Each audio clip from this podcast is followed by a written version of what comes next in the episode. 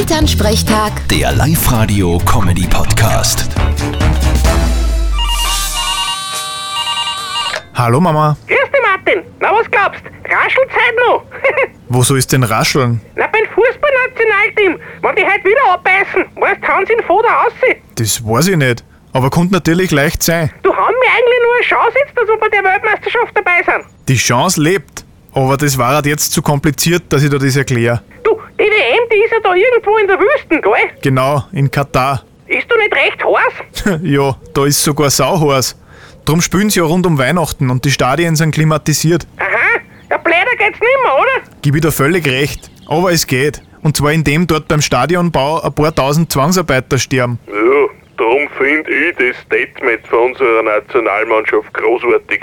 Die verlieren, dass sie nicht dabei sind und setzen so ein Zeichen für Menschlichkeit. Was? Wirklich? Na sicher, aber so wie es gegen Israel gespielt haben, das war uns gegenüber wieder unmenschlich. Vierte Mama. Ja, vielleicht wird's ja heute besser. Bitte, Martin. Elternsprechtag. Der Live-Radio-Comedy-Podcast.